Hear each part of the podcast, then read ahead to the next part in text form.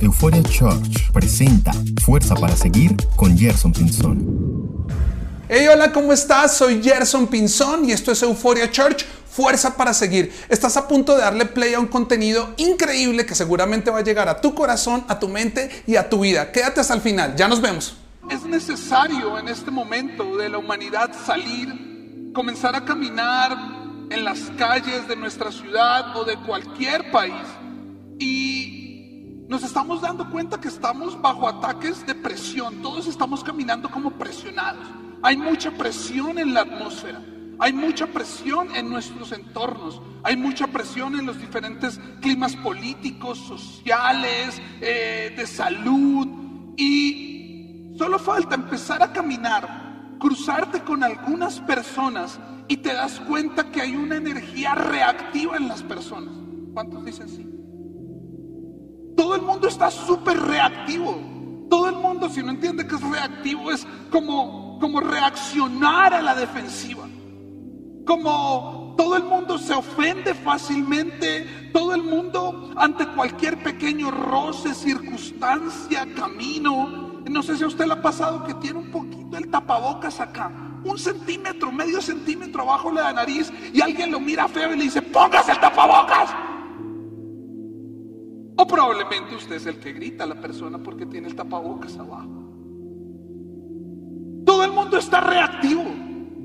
Se le empieza a acercar a alguien aún en una fila para entrar a un banco, a algún supermercado, al ingreso. Señor, distanciamiento, por favor. Y sacan el alcohol y empiezan... Todo el mundo está reactivo. Estamos en un momento donde hay mucha presión. Y pareciera que todo está a punto de estallar en el corazón del ser humano. Hace poco, hace muy pocos meses salía de mi casa y iba yo en mi carro cuando atrás se me para una moto chiquita y me empieza a pitar. Y yo como, ¿pero qué le pasa? Y yo respiré detuve, bajé el vidrio y le dije, pase.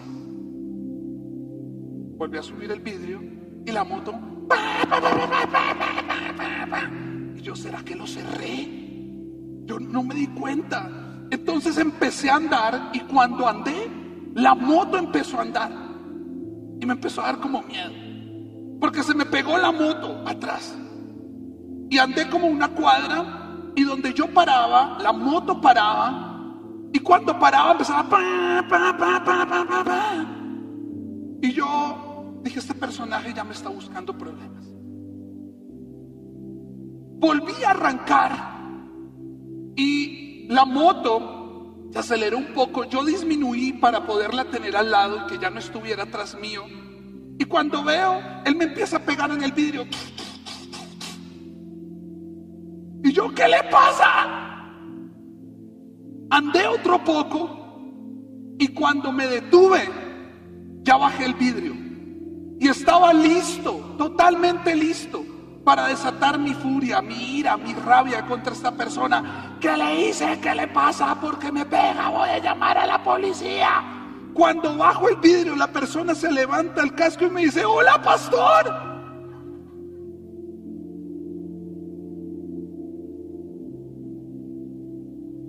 Si no, si no le pito, no me reconoce. Dios te bendiga. ¿Cómo estás? Sabes, probablemente estamos en una era donde todos estamos llenos de mal genio, donde estamos caminando en agresión, en furia, rabia.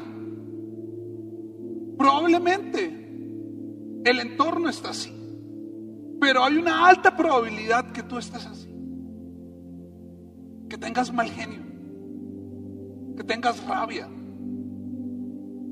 que tengas tanta presión en la vida que te está quedando muy fácil estallar una y otra vez. Y todo lo anterior puede llevarnos a la probabilidad que estés siendo atacado o seas víctima de la ira. Otra de las grandes consecuencias de este momento emocional. Probablemente ese dolor, esa pena, esa frustración, esa presión te está llevando a estar más amargado, mal geniado de lo normal. ¿Qué es la ira? En su definición es algo aparentemente normal. Y dice que es esta reacción o impulso agresivo que tienen los seres humanos, o alguna especie, pero especialmente los seres humanos, cuando se sienten amenazados o atacados. Hasta ahí no suena tan mal, ¿no? Pero cuando lo analizamos en el ser interior, cuando lo analizas en tu espíritu, entendemos que la ira es esta reacción como consecuencia de inseguridades, envidia, miedo. Pero hoy te voy a dar mi definición que he acumulado por años y años de escuchar personas, de hablar con personas. Y es que para mí la ira es la incapacidad de afrontar una situación concreta. No soy capaz de afrontar concretamente y puntualmente esa situación. Entonces, como no tengo la habilidad de afrontarla, reacciono agrediendo, haciendo daño. Porque un paso atrás de la ira puede ser la comunicación, la reconciliación, el perdón, la negociación. Pero como no soy capaz de enfrentarla, ataco, me agredo, hiero. Te quiero hacer una pregunta entonces el día de hoy. ¿Por qué estás de mal genio? ¿Por qué tienes rabia? ¿Por qué los cercanos a ti se están llevando tu peor versión. ¿Por qué estás explotando tan fácil? Ahora no estoy generalizando, pero sé que algunos acá están sufriendo por eso. O probablemente muchos están siendo víctimas de la agresión de alguien, de la ira de alguien. El episodio de hoy habla de la ira y el enojo. Mateo 21, 12 al 14. Dice lo siguiente. Jesús entró en el templo y comenzó a echar a todos los que compraban y vendían animales para el sacrificio. Me da pena leer esto de Jesús que hizo, pero lo hizo. Miren lo que dice. Volcó las mesas de los cambistas y las sillas de los que vendían palomas. Y les dijo, las escrituras declaran, mi templo será llamado casa de oración, pero ustedes lo han convertido en una cueva de ladrones. Los ciegos y los cojos se acercaron a Jesús en el templo y él los sanó. El episodio pasado vimos al Jesús triste, deprimido, donde dijo, mi alma está destrozada. El Jesús que a causa de ese profundo dolor que tenía, quería escapar de ser el Salvador del mundo. Sí, Jesús estuvo triste. Jesús tuvo un profundo dolor. Pero hoy les muestro el Jesús que estaba lleno en su momento de ira y de enojo. Lo leyeron conmigo, ¿cierto? para que usted voltee las sillas, el escritorio, es porque usted está bravo. ¿Cuántos cuando han estado bravos tiran la puerta durísimo? Que los suyos le dicen, uy, casi la deja giratoria. Es una forma de expresar mi malestar, mi ira, mi enojo. Ahora, hablamos de la ira. No, yo no sufro de la ira. Probablemente hay unos términos más sofisticados, mal genio, irritabilidad, sensibilidad, que todo radica en lo mismo. Y me gusta que haya quedado escrito este episodio, porque vemos a Jesús que no partía un plato. ¿Cuántos tienen esa imagen de Jesús? Que no partía un plato, que nada le sacaba el mal genio, pues no, acá partió la mesa y las sillas. Y le dañó el negocito. Me imagino que todo lo que estaban vendiendo lo tiró, volteó las mesas, cogió las sillas y las partió. Y esto no se hace así, amigos. Cuando usted parte una silla, la parte.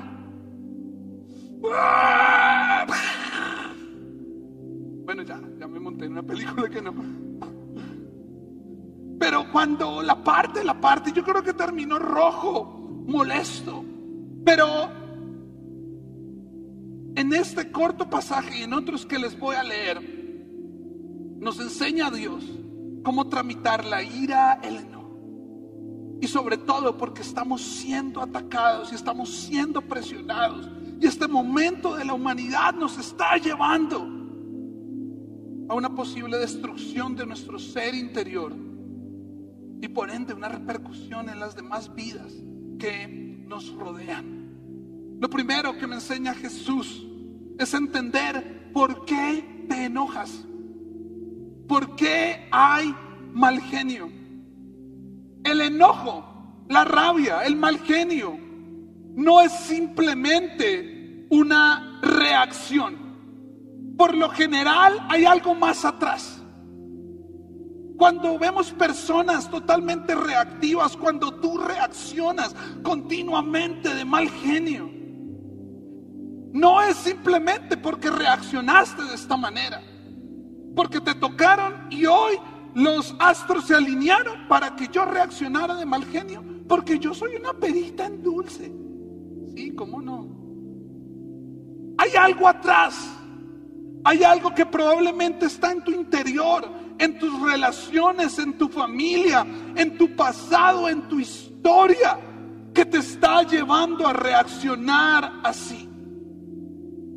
Y aquí vemos la gota que rebosó el vaso en la vida de Jesús.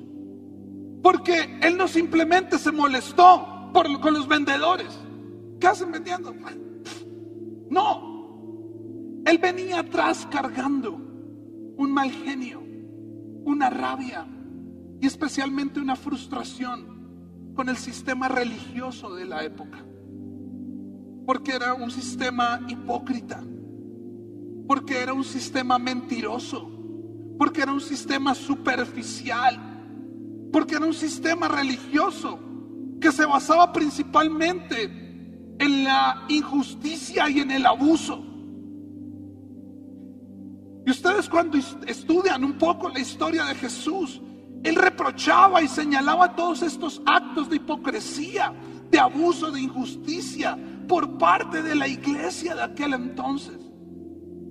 Y preciso llega un día al templo con esto acá en la cabeza, con esa historia en su espalda, y ve que habían vuelto el templo una feria de pueblo, donde vendían palomas, pollitos pintados de fucsia, de azul, donde estaban rifando la cabeza de la lechona. Él no se molestó por eso. Esa fue la gota que rebosó su historia. No creas que tu mal genio es por una situación momentánea. No creas que tu ira y tu malestar hacia ti o a la humanidad o a los tuyos tiene que ver con solo un presente. Hay algo que te está doliendo, hay algo que te está destruyendo. Quiero hacer un pequeño paréntesis el correcto manejo de la ira o del enojo no es pasar por alto el abuso. Hola. Nos han vendido este cuento que como somos personas espirituales, a todo le tenemos que agachar la cabeza. Que como tenemos a Dios en nuestro corazón, tenemos que soportar cualquier cantidad de abuso físico, emocional, verbal, maltrato. Y nos llenamos de estos clichés que Dios hará justicia. Nos terminamos volviendo cómplices de personas que no merecen más nuestro silencio. Terminamos incurriendo en entornos familiares donde por cuidar el testimonio no denuncio al abusador, al maltratador.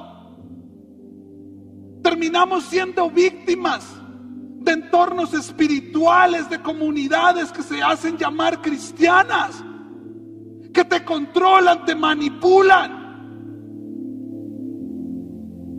Porque yo tengo que controlar y le entrego eso a Dios. Dios hará. Descansa en Dios. Un correcto manejo de la ira no pasa por alto el abuso. Jesús que cada vez que tuvo la oportunidad, Él denunció la injusticia, Él denunció el abuso, Él denunció la manipulación, Él denunció la corrupción.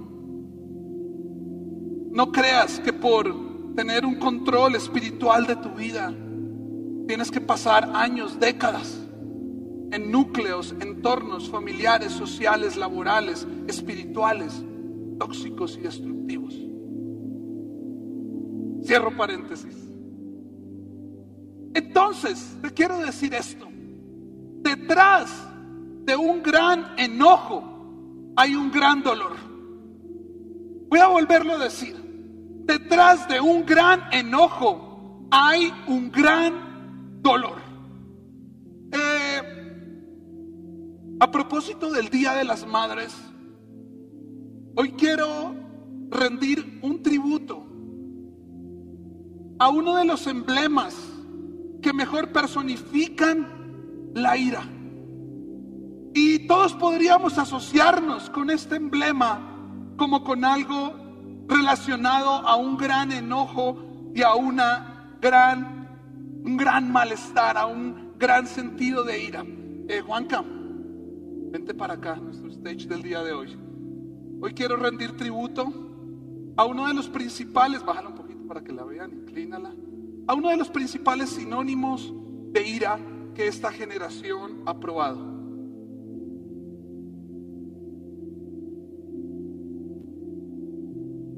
¿Cuántos asocian esto como una forma terapéutica? psicológica de alinear tu vida?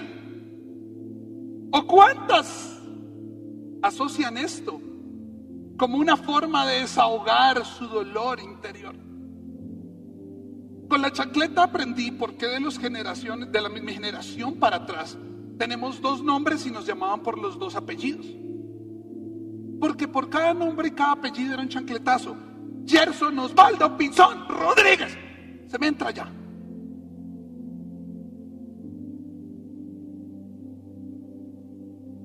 Esto tenía vida propia.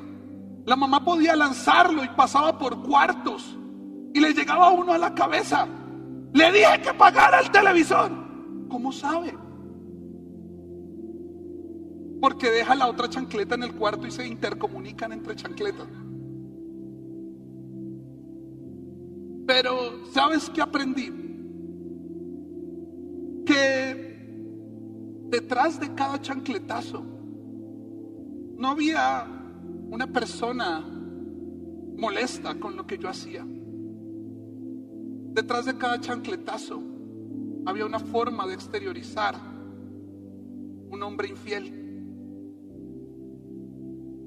Detrás de cada chancletazo había una forma de exteriorizar que llevo años escondiendo a mi familia, el otro hogar de papá.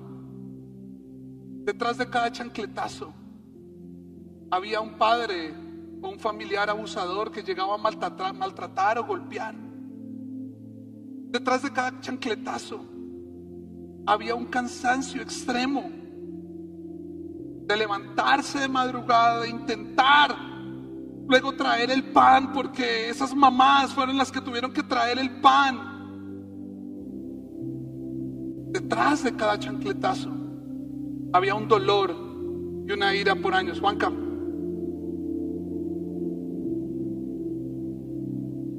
¿Cuál es tu por qué? ¿Qué hay atrás? Tal vez estás cargando un dolor en tu infancia por algo que no viviste en tu familia. por algo que directamente tu padre ausente no hizo. Tal vez hay un dolor porque estás cansado y agotado, estás físicamente extenuado por darlo todo. Hay un dolor porque las finanzas no han andado bien. Y tengo esta carga y este peso de lo económico en mi vida.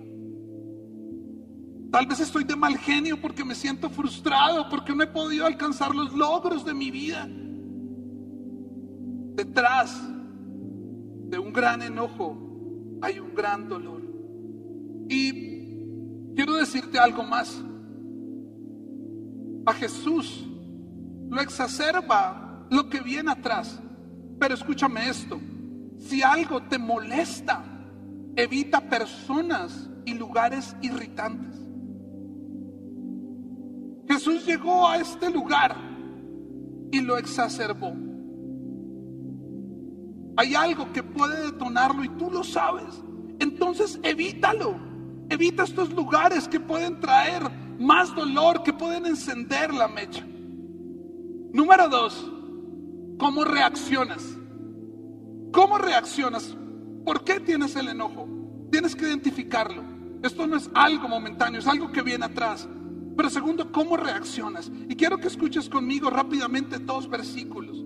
Efesios 4, 26 al 27 dice, además, no pequen al dejar que el enojo los controle. No permitan que el sol se ponga mientras siguen enojados, porque el enojo da lugar al diablo. Santiago 1, 19 al 20. Mis amados hermanos, quiero que entiendan lo siguiente. Todos ustedes deben ser rápidos para escuchar, lentos para hablar y lentos para enojarse. El enojo humano no produce la rectitud que Dios desea. ¿Es malo el enojo? No. ¿Es malo el mal genio? No. Es malo cuando te controla y te conduce a conductas negativas. Es mala la rabia cuando toma control de tu vida y te lleva a dañarte a ti o a dañar a otros.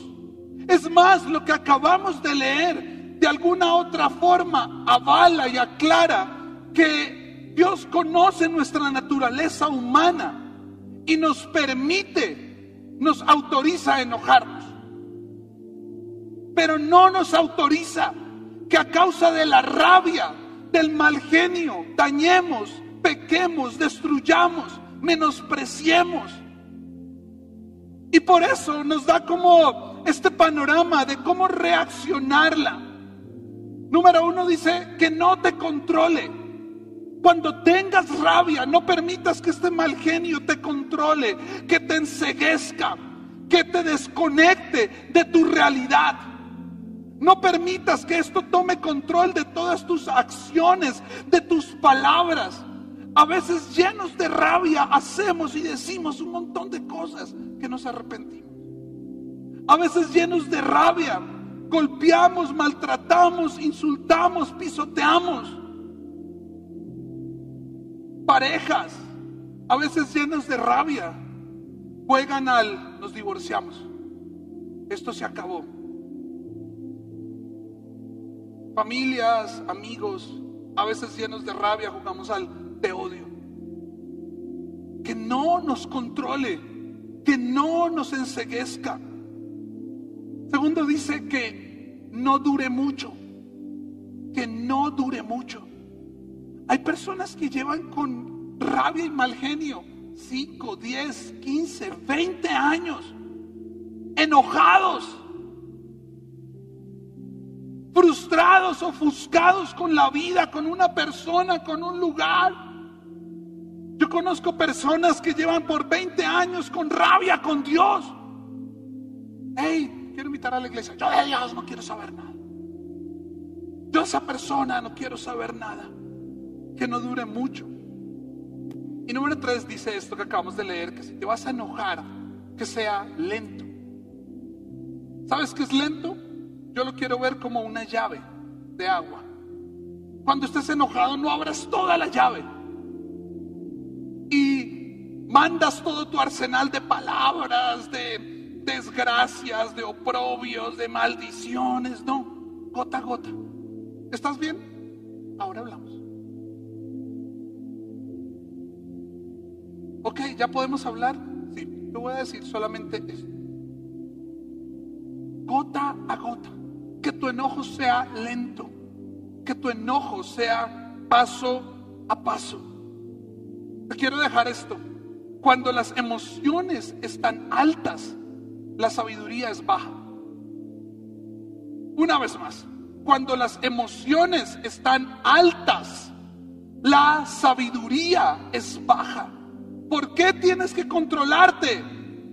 Porque cuando reaccionas y accionas tu vida tomado por el mal genio, la ira, la rabia, tus emociones van a enseguecer la sabiduría. La sabiduría es la capacidad de ver con claridad las opciones. ¿Cómo manejas entonces el mal genio? Ten en cuenta esto, que de todas las emociones, la que explota a más corto plazo es la ira. La depresión es un habitante a largo plazo la ansiedad es un habitante a largo plazo, pero la ira tiene mecha corta. ¿Cómo la vas a manejar? Yo quiero decirte algo. Nadie habla más que lo que tú te hablas a ti. Lo primero que te tienes que controlar eres tú. No hay forma como tú puedas controlar lo que pasa a tu alrededor. No hay forma que puedas controlar la forma que alguien te quiera atacar, que te quiera gritar, que te quiera decir, que te quiera reclamar. Pero ¿qué tal si te empiezas a hablar a ti? ¿Sabes cuál es el gran problema de la ira? Es que en los entornos familiares, espirituales, laborales, jugamos todo el tiempo al ganador y al perdedor. Estamos en una relación familia y tenemos que ver quién gana la discusión. Estamos en una relación iglesia y tenemos que ver quién gana el argumento. Estamos en una relación laboral, social y tenemos que ver quién gana y tú eres el perdedor. Y a costa de ganar, hago lo que sea. Contrólate. Y si es necesario, pierde. Wow, sí. Ganaste la discusión de quién es más noble. Es más, yo creo que si ganas la discusión de quién es más noble, es porque tú eres la persona más orgullosa y altiva. Escuchen esto. Si no va a importar en cinco años que no dure más de cinco minutos tu enojo. Si no va a importar en cinco años que no dure más de cinco minutos tu enojo. Y estaba Jesús. Tiró todo esto. Pero ahí cerró la llave. Se pronunció, pero cerró la llave. Porque esto me lleva a mi tercer punto y logró controlarse. Y con esto termino. ¿Cómo canalizas la ira y el enojo? Jesús no solo reaccionó de la forma correcta, sino canalizó de la forma correcta. Y quiero que te sitúes en el cuadro que leímos. Tiró las mesas, tiró las sillas, sacó a los campistas, a los vendedores de pollitos de colores, a los de las palomas. Les dijo, ustedes han hecho el templo. Ah, ah, ah". Respiró, giró y empezó a sanar a cojos y a ciegos. ¿Leyeron eso conmigo, cierto? Si lo leyeron. Él tomó toda esta furia y se acordó que la ira, que el mal genio podía tomar control y lo podía llevar a descontrolarse, lo podía llevar a destruir, a herir, lo podía llevar a ensuciar, empañar y olvidar la razón de ser por la cual él estaba ahí. Entonces tomó toda esta energía negativa y la canalizó haciendo el bien por alguien sanó a cojos y a ciegos. ¿Sabes? Muchos cambios de los que vivimos hoy vienen del enfado o de una ira positiva. Piensa en los cambios y decisiones radicales que has tomado fruto de un enojo, de un mal genio, de un descontento. Piensa por un minuto en esta relación tóxica que si no hubiera sido por ese enfrentamiento, por esa pelea, no hubiera salido de ahí. Piensa por un minuto en esa mudanza que querías hacer hace mucho tiempo, pero fue motivada por esos vecinos ruidosos. Si no hubiera sido por el mal genio que tenías con esos vecinos, no estarías ahorita en una casa mejor. Em, piensa en ese inicio de tu independencia económica. Piensa cuando, cuando estabas trabajando en una empresa y estabas subyugado y tenías rabia y mal genio con tu jefe. Y si no hubiera sido por ese mal genio, no hubieras iniciado tu propio negocio. Es más, les quiero contar algo. Esta comunidad inicia por un mal genio y una ira con el sistema de iglesia del que veníamos, por un descontento de esta iglesia controladora, manipuladora, llena de sesgos, carente de amor. Y hace cinco años nos levantamos y dijimos, no puede seguir siendo así la iglesia. Y esta no puede ser la iglesia del futuro. Convierte tu ira en una fuerza creadora. Lo que te disgusta, no lo destruyas, cámbialo a tu favor. Cámbialo a tu favor. quiero cerrar diciéndote esto. Si después de lo que te he dicho, tú eres de los que concluye, es que yo soy así.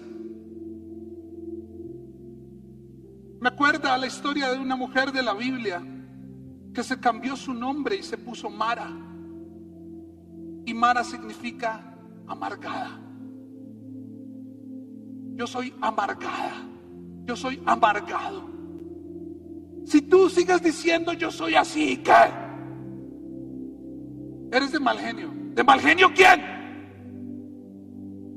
Yo no soy de mal genio.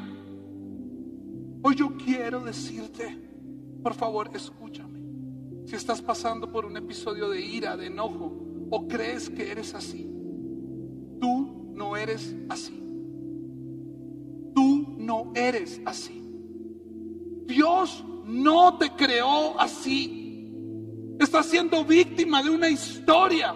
Estás siendo víctima de un dolor que tienes que exponer a Dios y tienes que exponer a tu comunidad. Pero tú no eres así. Claramente cuando Dios te dio espíritu de vida, creó en ti una persona aguerrida, una persona que no iba a poner bloqueo a nada. Dios creó una persona alegre, pacífica, reconciliadora, amorosa, equilibrada, porque así es Dios. Por eso te digo, tú no eres así. No sigas destruyendo a los tuyos. No sigas dándole la peor versión tuya a los que te rodean. No sigas encendiendo esta hoguera con tus palabras. Baja tus puños y guarda tu corazón. No permitas que la ira siga envenenando tu corazón. Hagamos vida juntos. Euforia Church